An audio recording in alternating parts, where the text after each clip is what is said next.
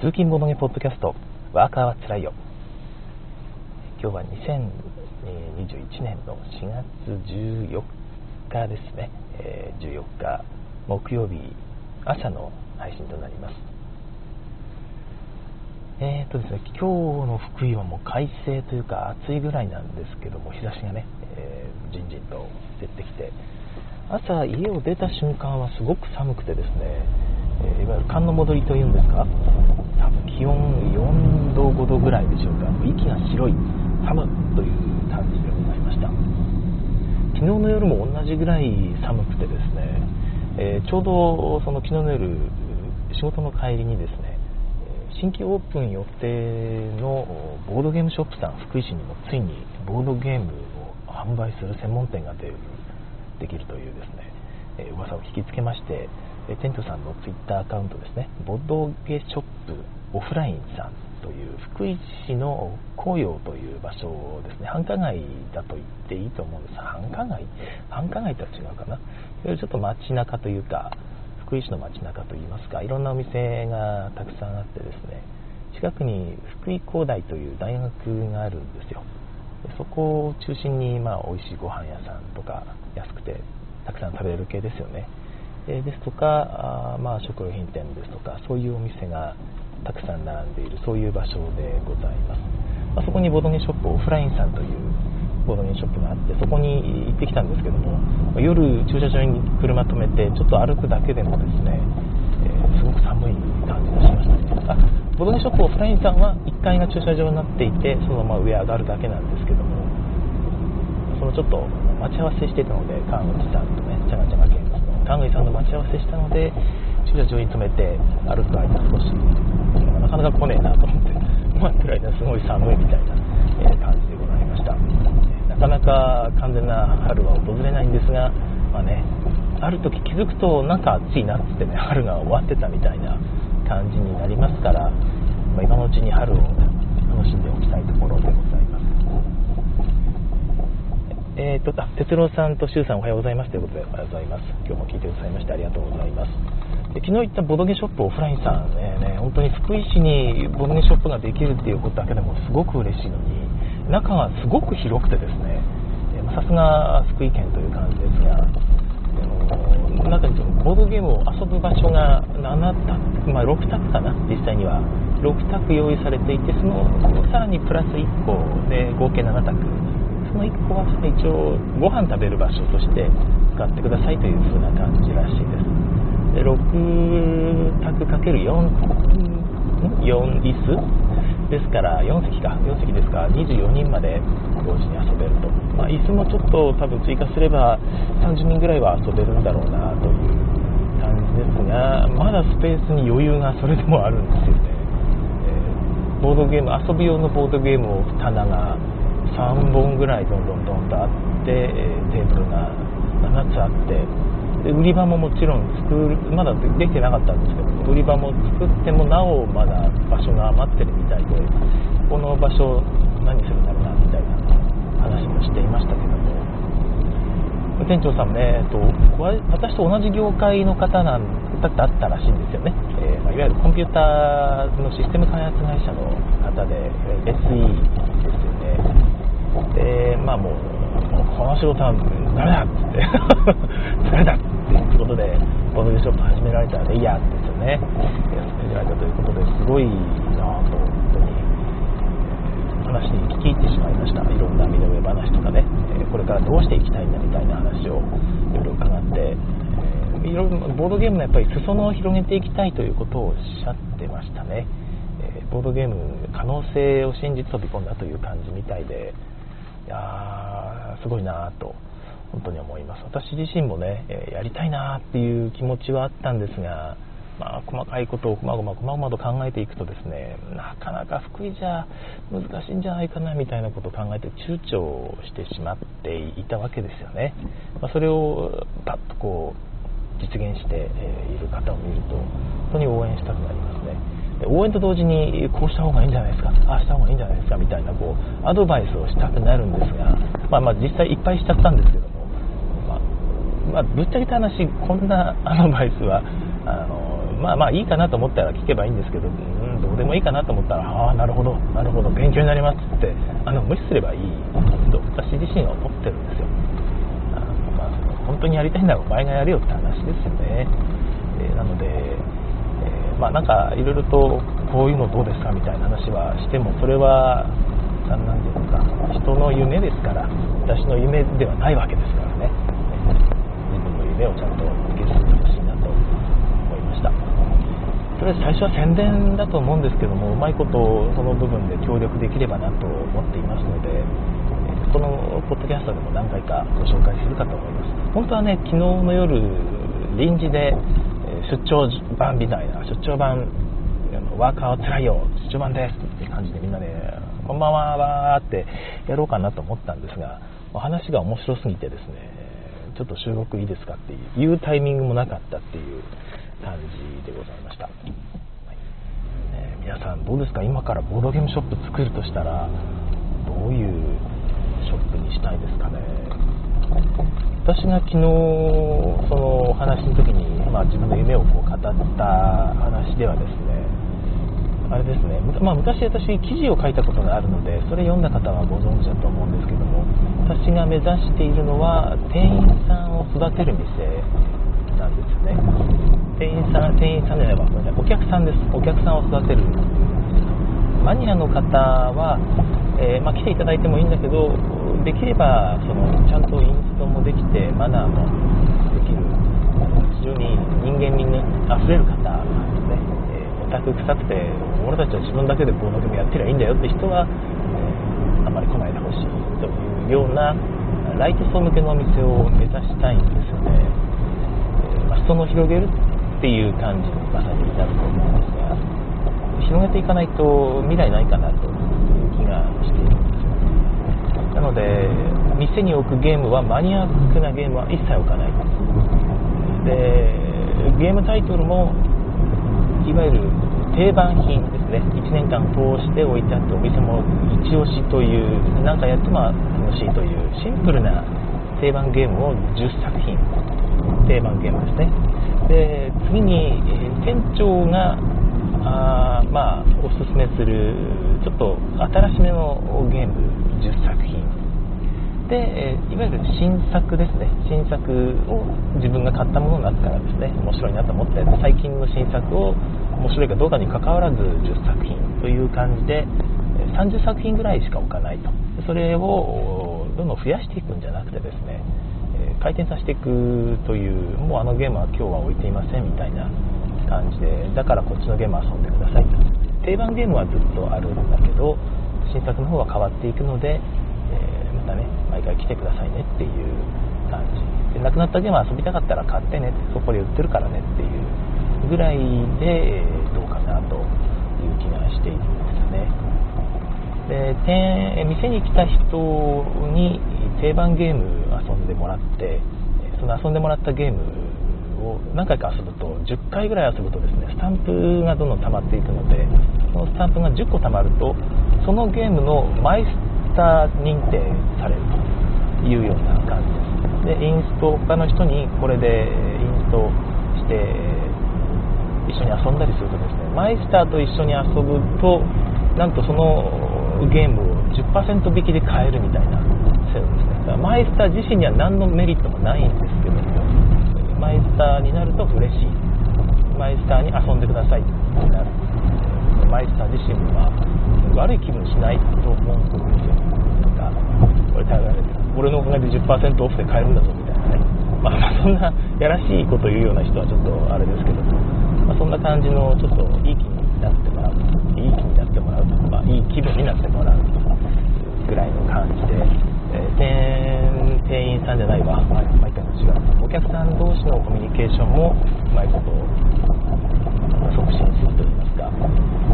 店長1人しか多分いない店なのでうまいこと回せないかなみたいなことを昔考えていたりもしたんですが、まあ、そそういう風な店を作るには人いっぱいいないとなかなかお客さんです。よねお客さんの層が厚くないとちょっとそうだったりしないのかなという気がして福井だとやっぱり難しいかなって思ったんですよねで福井でそこまでのお客さんを呼び込める場所っていうとやっぱり駅前周辺、えー、まあ、テナント料が月30万50万みたいなね、えー、恐ろしい金額になってしまうような場所、まあ、50万ってことはないのかもしれないんですが、まあ、そういうとこになってくるとちょっとペイしないなみたいなことをいろいろ考えていたりもしました。今回、ボードゲームショップオフラインさんは、あの広大、ね、大学から近くて、駐車場もちゃんとあって、本当に広くて素晴らしい立地だと思いますので、えー、まあ、いっぱい人来るといいなと思ってるんですよね。うん、大学生の方、ボードゲームね、最近たくさんされてると思うので、どれぐらい広まってるかどうかもちょっと私もよく分かってないんですけども、まあ、マーダーミステリーとか人狼だとは思うんですよね。そういう若い人の話聞いてるとその辺の話が常に出てきますので、えその辺どうかなと思ったんですが店長さんはどうもやっぱり私と同じ業界だけあってですね あのちょっとやっぱ頭を使う系のゲームの方がお好きみたいで私はすごく親近感を持ったんですがライト層向けとなるとまあねやっぱり人狼界とかやっていった方がいいんだろうなという気もして一応お伝えはしたんですけど、まあ、結局ね自分自身がやりたいかどうかでねお店って決めればいいと思うので受けるから自分は嫌いだけど人狼やってるっていうよりは健全だなと思いますからどういう方向を目指すのかね楽しみだなと思っています。自分がお店やるとしたらやるかな人狼でも。私は人狼苦手ですからうんお店が儲かるためならやるかな。いや難しいところだな。どうでしょうね。えー、っと周さん純一さんの出したいことにカフェ。はいあというすいません。そういうテーマでお話しましていましたけども。えー、っとアルナさん人狼ライトゲーかということで今ライトに遊ぶといえばライトゲーだとは思うんですよね。ガチゲーで遊ぼうとする人がいるとガチガチになるだけで。まあ、自分の店でやらやるとしたら、ゆるふわ人狼しかやらなやらせないですかね。まあ、ガチゲーやりたかったら、ガチゲーとちゃんとガチ人狼と名前を付けて人を集めてやってほしいなという気はします。別にそれは否定はしませんので、おさわり人狼を作った人間ですからね、えー、人狼のゆるふわな雰囲気自体は大好きなんですよね。お前だろって。いや、お前の眉毛の形見てるという、絶対嘘ついてる眉毛の形だわっていう。そういうやり取りを楽しんでほしいんですよ。あなたがさっき言った内容とこの内容矛盾してませんかって。このあなたがもしこうだったらこう言うべきだと私は思うんですよ。みたいな。さっきなぜあそこに手を挙げなかったんですか？みたいなですね。そういうのは私はちょっと苦手で何も考えてないわけですよね。って言われてもさっき何も考えてなかった。何も考えてないなんてことはないはず。絶対嘘をついてるみたいな。もの言われるとですねなんかだんだん辛くなってくるっていう、うう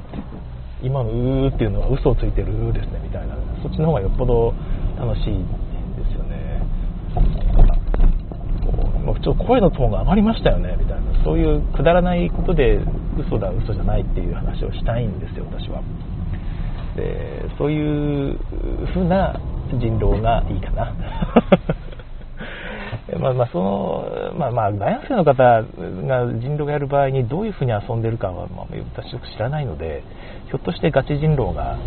学生さんの間で流行ってるんであれば、それはやっぱりちょっと認めなきゃいけないと思うんですが、どうなんでしょうね。はい。いや、お店、うまくいってほしいな。どうすればそういうところにお店に学生さんとか来るんでしょうね。なんかいいアイデアないですかね。また、あの、近々収録はしようと思うんですけども、その時にぜひ皆さんのアイデア出していただきたいなと。すいません。えっと、車の中を蚊が飛んでいました。潰しました。はい。えー、はい。あの、なんかいいアイデアがありましたら、ここにコメントしていただいてもいいですし、その収録の時に教えていただいてもいいと思うんですが、私もね、なかなか思いつかないんですよね。まあ、ちなみにご飯は出さないお店なので、まあ、ご飯はちょっと難しいんですけど、飲み物ぐらいは多分出されるっていうか、ペットボトル販売ぐらいはしようかなと思ってらっしゃるらしいので、そこは大丈夫だと思うんですが、まあ、近くにコンビニとかあると思うんでねそこで買って負担持って入ってくれればいいんですけどもうんまあ、学生さん安いのが一番って意味では一番なんですがね。そうするとお店立ち行き立ち立ち行きが行かなくなっちゃうので、うん、それもそれでよろしくない。だからお金持ってない人よりは持ってる人を相手にした方がいいっていうのも分かりますので、えー、難しいんですけども、まあ、値段を安くして人に来てもらうって考えるよりは高くても来たいと思うようなサービスの方向ですよね。えー、安くてどうこうってやり方はいわゆる大手がやるやり方なので、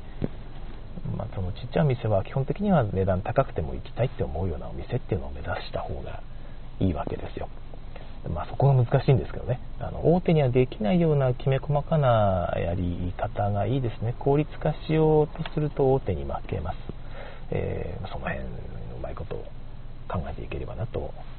思っているんですが自分がやるわけじゃないのにね何を真面目に語っているんだか。ま、いずれできたらそういうお店作れたらいいなとは思うんですけどね、うん、別にできないことはないんですけど 会社員でもないですから、えー、仕事ちょっとしばらく休むというかあの仕事受けるのをやめますって言ってどっか借りてね、えー、3ヶ月ぐらいやってみるとかでも全然できるんですが何せよ、まあ、先立つものがないといけないので、まあ、お金貯めてからかなもうちょっと、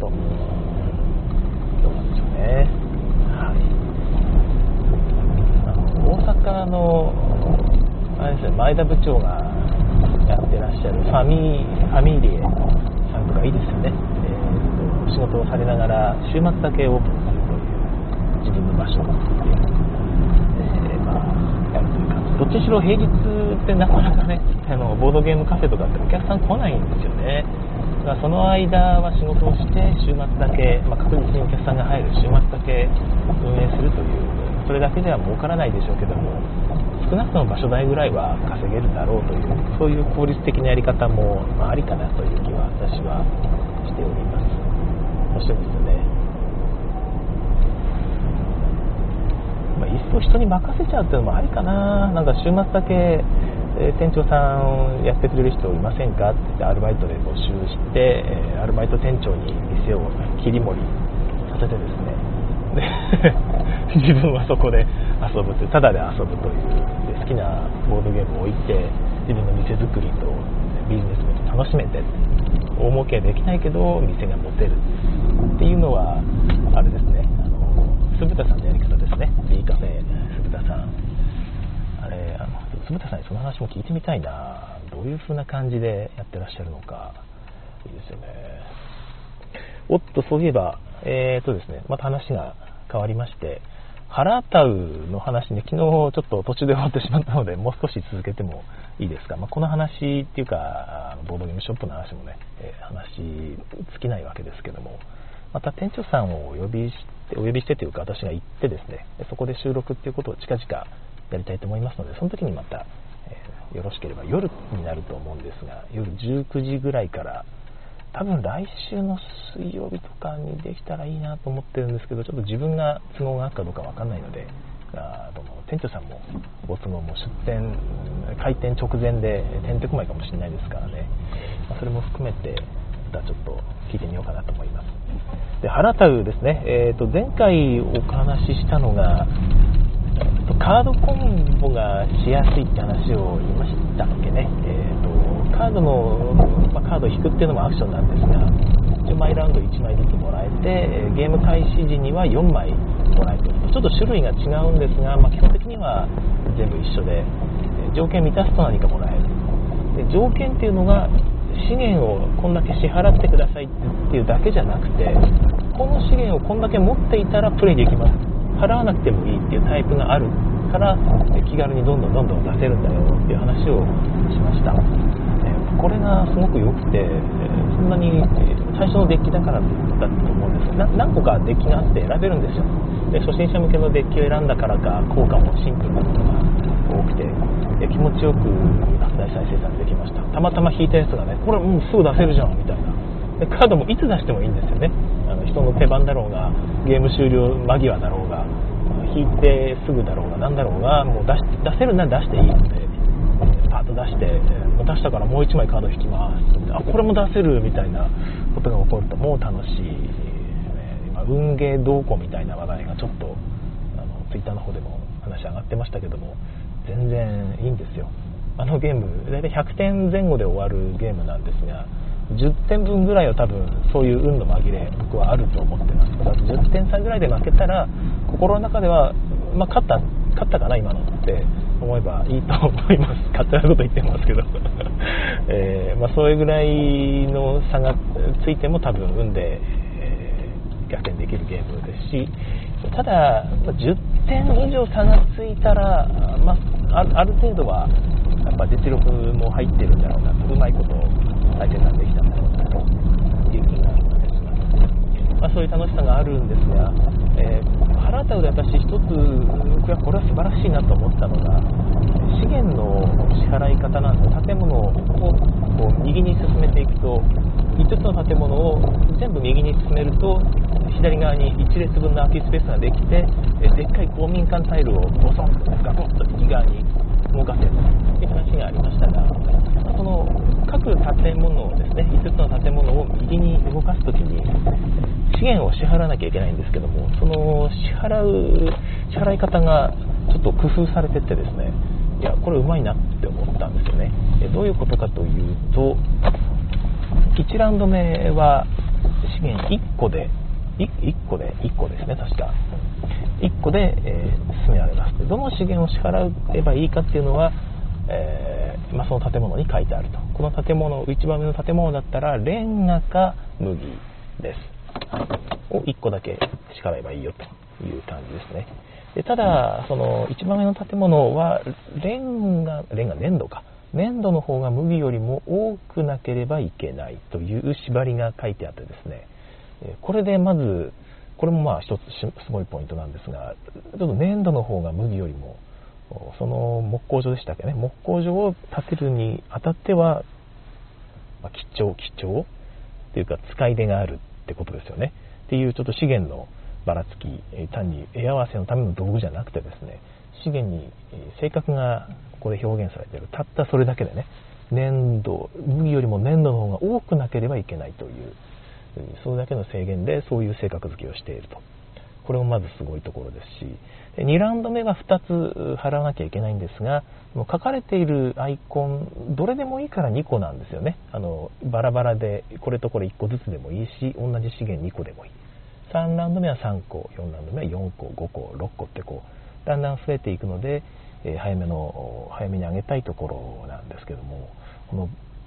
同じ資源をたくさん払ってもいいし、えー、バラバラで払ってもいいっていうところがですねいやこれはすごいなって地味ながら思ったんですよね、えーと、だから特化してもいいんですよ。あの全然特化して同じ資源だけ払ってもいいし、えー、効率よくこれとこれとこれみたいなバラバラで払ってもいいのでゆるいっちゃゆるいんですよね。で、えー、ところがですねなんと 3, 3つ払えって書いてあった時に3種類の資源で払うとなんと2個でん？いや2種類か。2種類以上の資源で払うとですねなんと2個でいいという。3, 3個払えって書いてあっても複数種類で払うことで支払いの数を減らせるんですよ。この部分がすごく効いていてその部分だけ見るとちゃんとしたセットコレクションですよね。書かれている資源全部揃えて、ちょっとこのこの試験だけは2個とかっていう偏りがあったとしても基本的にはセットを揃えるという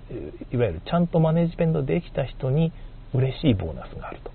でもなんかうまくマネジメントできなかったのか、まあ、狙ってやったのかは別にしてとにかく1種類しか資源がないって状態でもをたくさん払えば、まあ、書かれている数ちゃんと全部払えばその建物の条件を満たせるというですねこの辺が、いや、なんかいいなと思ったんですよ。このゆるさとうまくやった人へのご褒美が、ちゃんといい感じで同居しているっていうのが、いや、素敵だなって思ったんですよ。だから、わかる人はしっかりマネジメントして、1個安くできる。で、わかんない人は、なんか書いてあるものをとりあえず適当に集めようって。あ、なんかたまたま2個あったから1個減らしたみたいな喜びもあるでしょうしね。で狙ってやんなくても嬉しいこともあるということですね。セットコレクションといっても、こういうやり方があるんだなという、書かれているもの何でもいいっていうやつですね。で、さっき言ったその、こっちの方が多くなければいけないって縛りによって、えーえー、その資源の間の性格付けっていうのを表しているみたいなこともありますね。え、この資源は支払いには最大1個までしか使用できないみたいなことが書いてある建物もありましたので、えそういう場合は、まだちょっとね、性格付けがありますよね。ウベはこの辺の性格付けが本当にうまいなと思いました。うん、いやー、面白い。たったこれだけでもこういうふうに表現できるなと。ルールは最小限で、それでゲームのプレイの幅を広げですね、テーマともリンクさせて、ゲームを遊ばせるという、ウベ様。ウベ様、本当にすごい。えー、まあ、ハラタウの話をしているわけなんですが、ハラタウは、この間なんかアマゾンで一瞬だけ、6100いくらになってたらしいですよね。定価1万円、もうちょっとでしたっけ ?1 万1000円ですよ。何なのって思って、僕は確か9000円ぐらいで買ったような記憶があるんですけども、6100円はそりゃ嬉しいですよね。送料無料ですよ、アマゾンで。ま今もアマゾンで送料無料8200円なので、全然、全然買っていい金額だとは思うんですけども、ぜひ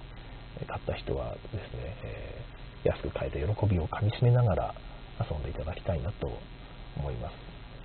え、腹立う見ててね、セットコレクションでもこんなやり方あるんだなってちょっと思ったので、うまいことパパパク、いや、あの、インスパイアされて、え、なんか面白いゲーム作れたらなと思っているんですが、なんかシンプルなゲームでもね、ああいう感じのゆるさがあってもいいと思うので、ちょっと真似したいところがありましたね。あなたは他に何かあったかな？えっ、ー、と、羊の増え方、まあ、寿命の表現の仕方なんかはまあ別に、えー、まあ、面白いですけど、語るほどのことでもなかったかな。まあ、カードの方はこんな感じだし、うん、そうですね、ま、アクションスペースが3段階になっていて、1回目は1個でいい、2回目に置きたかったら2ついる、3回目置きたかったら3個いるっていう話はもうしましたよね。まあ、あれで、その次のラウンドになっても除去されるのが一番上の段だけなので人気のあるところはずっと高いっていう。あれもちょっと生理的な要素が色濃く残ったワーカープレイスメントで、ずっとそれをしたいんだけど、みんなが狙っていると高くなっちゃうから、結局他の戦略を試さざるを得ないという、いつもその戦略をみんながやっていると、その戦略が取りづらくなるというですね、この自律的なバランスの取り方っていうのも、いや、すごいさすがだなという気がいたします。ゲーム自体が、ね、多彩な戦略をしろと言っているんですね、常に。させ、させさせられるというか、させさせられる？もうわかんないけど、やらされる、はい、えー、というような仕組みも素晴らしいなと思いましたしね、カラータは本当、ウベの最高傑作と言っていいんじゃないでしょうかね。インタラクションも十分ありますしね。まあ、手元資源パズルなところは、まあ、相変わらずウベなので、それが苦手な人は、ちょっと農産休になるかもしれないんですけども、それでもあのさっき言ったように気軽に遊べる部分ですねあのマネジメント部分が緩くも遊べるというのがすごくいいとこですし手札も十分ありますので気軽にちょっと苦手だと思う人も遊んでみてほしいなと思いますなんかその前田部長が言うには宇部様のゲームが苦手なわしでもすごく楽しめた傑作っておっしゃってたのであそういう層にも刺さるんだなと思いました私週末子供と一回これ遊んでみようかなと思っています。難しすぎないかな？大丈夫かな？また反応がありましたらお伝えしたいなと思いますので、えー、お楽しみにしてください。えー、それでは、まあ、今日木曜日ですけども、私昨日はなんか週末みたいな気分で夜過ごせましたので、結局21時半ぐらいまで喋ってたんですよね。えー、なんか今日は月曜日っていう感じなんですよね。ただ、なんと明日行けばもう週末という、今週2週間しかない、やったーという、え自分を騙して生きる日々でございます。はい。ということで今日も聞いてくださいましてありがとうございました。えー、次回更新と週末をお楽しみに。さよなら。